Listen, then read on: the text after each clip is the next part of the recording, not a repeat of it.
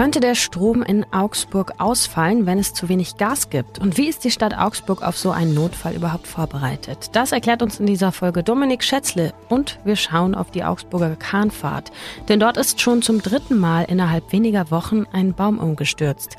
Ich bin Lisa Pausch. Heute ist Dienstag, der 20. September. Guten Morgen. Nachrichtenwecker, der News-Podcast der Augsburger Allgemeinen. Schon zum dritten Mal ist innerhalb weniger Wochen ein Baum umgestürzt in der Jakobervorstadt. Genau da, wo immer wieder Menschen in Booten entlang rudern. Und gerade Anwohnerinnen und Ruderfahrer fragen sich jetzt, ist es hier überhaupt noch sicher? Zuletzt ist in der Nacht zum Sonntag eine 25 Meter große Robinie umgefallen. Zum Glück war zu dem Zeitpunkt niemand dort unterwegs. Anders war das aber im August. Da hat ein Baum nur knapp zwei Ruderboote im Stadtgraben verfehlt, in denen fünf Personen saßen. Der Baum soll aufgrund von Trockenheit umgefallen sein. Das Areal, auf dem die Bäume stehen, gehört zum Lechfischereiverein und der hat im Sommer schon ein Fest abgesagt, weil die Mitglieder sich dort Sorgen machten, dass einer der Bäume eben doch umfallen könnte. Laut dem städtischen Grünamt sind mindestens zehn Bäume krank. Sie sollten eigentlich längst gefällt werden. Der Baum, der im August umgestürzt ist, gehört nicht zu diesen kranken Bäumen, der vom Wochenende aber schon. Ein Ruderverbot kann das städtische Grünamt nicht aussprechen, weil es für diese Fälle nicht zuständig ist, heißt es jetzt vom Umweltreferat, und die vorgeschriebenen Baumkontrollen seien alle erfolgt. Da aber gerade Vogelbrutzeit ist, seien die Baumpflegearbeiten noch nicht durchgeführt worden. Das soll jetzt Anfang Oktober losgehen. Sorgen macht sich nun auch ein Buchhändler, der den St. Jakob Wasserturm gemietet hat. Und zwar um eine Kiefer, die schräg zu dem Turm steht. Aus dem Umweltreferat heißt es dazu, dass die Kiefer schon von einem Gutachter untersucht wurde und jedes halbe Jahr weiter kontrolliert wird. Und noch eine Turmnachricht, und zwar zum Färberturm, dem Wahrzeichen des Augsburger Textilviertels. Der wurde ja vor vier Jahren renoviert und vor zwei Jahren an die Bürgeraktion Textilviertel übergeben und jetzt eingeweiht. Die Stadt hatte den Turm unter der Bedingung vergeben, dass die Bürgeraktion ihn regelmäßig für Veranstaltungen nutzt und als Begegnungsort in Augsburg, und das tut sie auch. Inzwischen gibt es an jedem ersten Mittwoch im Monat einen offenen Stammtisch im Färberturm und AnwohnerInnen treffen sich dort zum Beispiel und können so an der Weiterentwicklung ihres Stadtteils mitwirken. Auch eine Gruppe Frauen zwischen 45 und 85 trifft sich dort an jedem zweiten Sonntag im Monat, um gemeinsam zu stricken, zu nähen oder zu filzen. Und ein bis zweimal pro Jahr laden sie auch einen Experten oder eine Expertin ein, der oder die ihnen eine neue Textiltechnik beibringt. Im vergangenen Jahr war das zum Beispiel eine Technik, um die Espadrilles, die typischen spanischen Sommerschuhe herzustellen. Und erst vor wenigen Wochen wurde der Färberturm mit dem Schwäbischen Denkmalpreis ausgezeichnet. Zwei Drogeriefilialen schließen in Augsburg, und zwar Müller in Hochzoll und Rossmann in der Innenstadt. Schon vor drei Jahren hatte es Gerüchte gegeben, dass der Müller in Hochzoll schließen könnte, da in der Nähe ein Rossmann eröffnet hatte und dem Müller gegenüber einen Vorteil hatte, nämlich Parkplätze direkt vor der Tür. Zu den Gründen für die Schließung jetzt hat sich das Unternehmen nicht geäußert, aber zum 28. September macht der Laden jetzt dicht. Zwei Tage vorher schließt der Rossmann in der Maximilianstraße. Der Standort sei zu klein und nicht mehr zeitgemäß, begründet das ein Sprecher von Rossmann. Die Mitarbeitenden hätten aber in umliegenden Filialen einen neuen Job gefunden und sowohl Müller als auch Rossmann haben jetzt zum Ausverkauf noch Rabattaktionen eingeführt.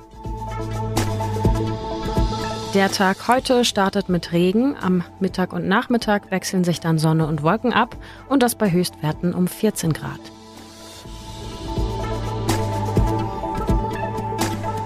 Es gibt seit ein paar Tagen die Serie Alles Finster in der ARD-Mediathek. Das ist eine Miniserie, die in sechs Folgen mal das Szenario eines plötzlichen Blackouts in Deutschland durchspielt.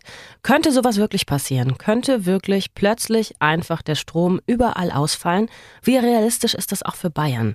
Fragen, die mir Dominik Schätzle bestimmt beantworten kann. Er hat zu dem Thema nämlich recherchiert. Hi Dominik. Hi. Erstmal nochmal äh, Stromausfall für Dummies. Wann kommt es zu einem Blackout, also einem großflächigen Stromausfall hier in der Region oder in Deutschland?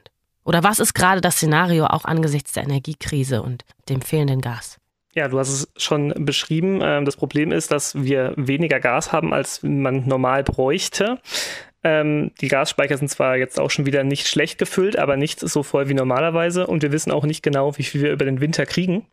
Und unser Energiemix, ähm, auch mit erneuerbaren Energien und so weiter, ist einfach momentan noch nicht gut genug, ähm, dass man jetzt sagen könnte, wir können das super kompensieren. Sprich, wenn zu viel Gas ähm, ausbleiben würde, könnte es zu Stromausfällen kommen, ähm, unter Umständen auch zu sehr großen Stromausfällen. Ähm, das kommt dann auch ein bisschen drauf an, wer oder was dann priorisiert wird. Denn es gibt ja jetzt die große Sorge auch vor solchen Stromausfällen. Und ich zum Beispiel habe in Ländern wie Argentinien das äh, schon vielfach erlebt, dass es Stromausfälle gab für eine Stunde in, einem ganzen Stadtviertel zum Beispiel und weiß sozusagen, damit kann man umgehen. So, das ist gar kein Ding. Sprechen wir bei dem Szenario von einem großen Blackout in Deutschland tatsächlich davon, dass überall äh, die Stromversorgung ausfällt die meisten Experten ähm, sind sich da relativ einig, dass das nicht die Gefahr ist. Also wir sprechen wahrscheinlich nicht von einem großen Blackout, wo wirklich ähm, über einen großen Zeitraum in einem größeren Raum ähm, der Strom ausfällt, sondern viel wahrscheinlicher ist, dass wenn der Strom ausfällt, dass es dann doch ein begrenzter Zeitraum wäre und auch eine begrenzte Region. Also zum Beispiel Augsburg für drei Stunden. Genau, also zum Beispiel Augsburg für drei Stunden und dann würden zwar unter Umständen auch schon Mechanismen greifen, aber natürlich ähm, wie du schon gesagt hast, ähm, so einen kurzen Stromausfall, da würden jetzt auch die meisten Gebäude noch nicht direkt komplett kalt werden und ähm, da, die Handys äh, würden wahrscheinlich auch noch funktionieren, weil man ja äh, noch ein bisschen Akku, Restakku hat. Ähm, aber da würde jetzt zumindest ähm, noch, würden noch keine größeren Mechanismen nötig werden. Ab wann wird es denn kritisch? Gibt es da ein Notfallszenario sozusagen, das es zum Beispiel für Augsburg oder für Bayern gibt? Ja, ähm, es gibt ein Notfallszenario. Also man kann äh, nicht genau sagen, ähm, ab wann jetzt sozusagen die Notfallpläne greifen. Ähm, man könnte jetzt nur grob sagen, je langanhaltender und flächendeckender der Stromausfall ist, desto ähm, krisenhafter ist er und desto eher würde dann quasi auch das Katastrophenszenario ähm, eintreten. Und dafür gibt es eigentlich auch schon äh, feste Pläne. Also das Bayerische Innenministerium wäre in dem Fall sozusagen die oberste Behörde, die da ähm, koordinierend tätig wird. Und auf der geringeren Ebene sind es dann eben die Landkreise und die einzelnen Kommunen, die ähm, das umsetzen müssen. Und da geht es dann eben um sowas wie, dass ähm, die Landkreise abgestimmt mit den Kommunen eben dafür sorgen, dass die kritische Infrastruktur ähm, weiterhin funktioniert, dass die Menschen aber eben auch Anlaufstellen haben, zum Beispiel, dass die Rathäuser und Feuerwehrhäuser wirklich halt Anlaufstellen für die Menschen sind, die dann sagen, ähm, okay, mir ist jetzt halt wirklich die Nahrung schon ausgegangen oder äh, ich friere in meiner Wohnung oder äh, ich muss müsste Not äh, einen Anruf machen. Das heißt, äh, nehmen wir an, es passiert mir wirklich ein Stromausfall, dann ab wann muss ich mir so anfangen, mal Gedanken zu machen, ob ich nicht mir doch jetzt Hilfe hole? Sagen wir so drei Stunden oder was passiert? Dann fährt dann irgendein Wagen durch die Straßen mit einer Durchsage und sagt, hey, gehen Sie zum Rathaus, wenn Ihnen kalt ist. Gibt es da wirklich konkrete Pläne? Ja, da gibt es konkrete Pläne. Ähm, also das wäre wahrscheinlich ähnlich, wie du sagst. Ähm, es würden, würden quasi äh, Wägen rumfahren, die ähm, praktisch sagen würden, okay, hier im Rathaus oder im Feuerwehrhaus ähm, ist eben eine zentrale Anlaufstelle. Ähm, manchmal ähm, würde es sicherlich auch vereinzelt so Mehrzweckhallen geben, die Notstrom versorgt sind aber natürlich auch über Radio. Ähm, ich glaube, darüber kommen wir, darauf kommen wir später noch, ähm, was man alles vielleicht da haben sollte im Notfall. Ein Radio kann nicht schaden. Genau, kommen wir noch, noch darauf. Eigentlich wollte ich die Frage später stellen, aber ja, was sollte ich zu Hause haben, um im Notfall vorbereitet zu sein? Was gibt es da für offizielle Richtlinien? Ja, also offizielle Richtlinien hat da das ähm, Bundesamt für Bevölkerungsschutz und Katastrophenhilfe rausgegeben. Da kann man auch auf die Webseite schauen von denen. Ähm, die empfehlen zum Beispiel, dass man immer Essen und Trinken für zehn Tage zu Hause haben sollte.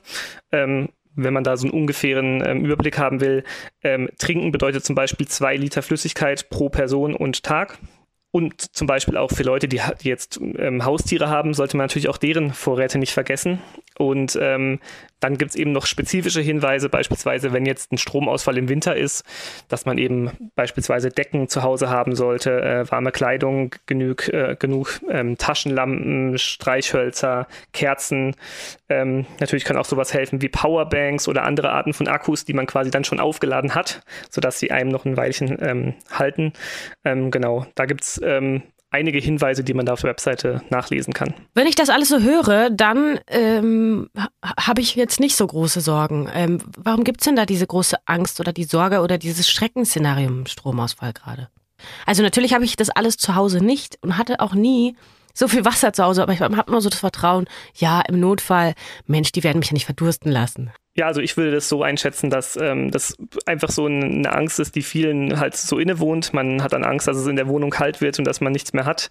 Ähm, und natürlich zum Beispiel beim Stromausfall, bei einem längeren würde ja auch zum Beispiel die Wasserversorgung mit ausfallen. Das ist natürlich auch kein schönes Szenario, dass man sich vorstellt, wie dusche ich dann, wie trinke ich dann. Ähm, aber man muss halt auch wirklich sagen, in Deutschland sind wir da eigentlich ziemlich gut drauf vorbereitet.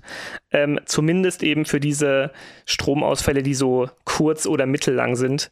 So ein richtiges, richtiges Blackout, ähm, was sozusagen ganz großflächig wäre ähm, und ganz lang, ähm, ich glaube, das kann keiner so genau sagen. Ich glaube, da gäbe es sogar auch in Deutschland noch Nachholbedarf.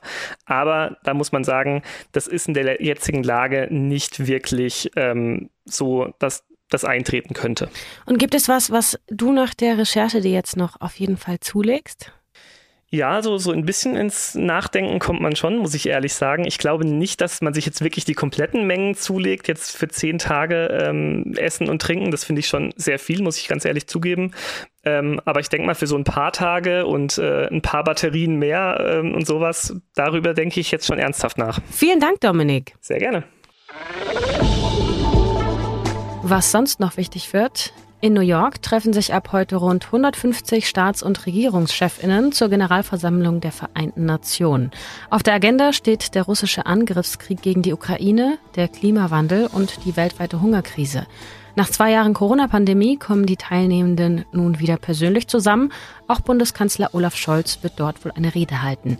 UN-Generalsekretär Antonio Guterres hatte vor dem Treffen beklagt, dass die Spannungen in der Welt so groß seien wie mindestens seit dem Kalten Krieg nicht. Er rief dazu auf, gemeinsam nach Lösungen zu suchen.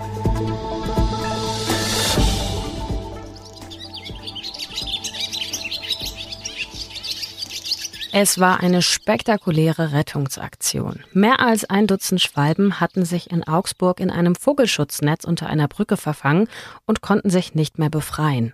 Am Sonntag haben sich dann Einsatzkräfte der Feuerwehr an der Brücke abgeseilt und die Netze geöffnet und die Schwalben konnten endlich wieder fliegen. Da sie nur wie glücklich die beiden sind, sie fliegen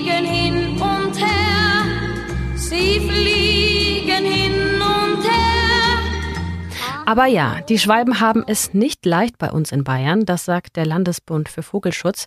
Sie finden weniger Insekten und geeignete Nistplätze. Der Bund bittet die Menschen nun, den Rauch- und Mehlschwalben das Leben zu erleichtern und schwalbenfreundlich zu sein. Wie geht das? Man kann zum Beispiel künstliche Nester anbringen oder aber eine Bodenstelle auf dem Grundstück feucht halten, denn die Vögel brauchen für den Nestbau Lehm, Ton und schlammige Erde. Und da immer mehr lehmige Wege asphaltiert werden, wird das Leben für die Schwalben eben immer schwieriger. Und ihr könnt, wenn ihr schwalbenfreundlich plus sein wollt, auch Lehm in einer Schale anrühren und an eine katzensichere Stelle stellen. Und jetzt bald, also kurz vor dem Winter, heißt es aber Adieu für die Schwalben, denn sie versammeln sich und treten ihre lange Reise nach Afrika an. Ohne Rast und Ruhe, Lieselchen, Lieselchen, munter wie ein Wieselchen. Lieselchen, das bin ich. Lisa Pausch, danke euch fürs Zuhören und danke Heintje für diesen Song. Ich hoffe, ihr kommt gut durch den Tag. Macht's gut. Bis bald. Tschüss und Ahoi. Nachrichtenwecker ist ein Podcast der Augsburger Allgemeinen. Alles, was in Augsburg wichtig ist, findet ihr auch in den Show Notes und auf augsburger-allgemeine.de.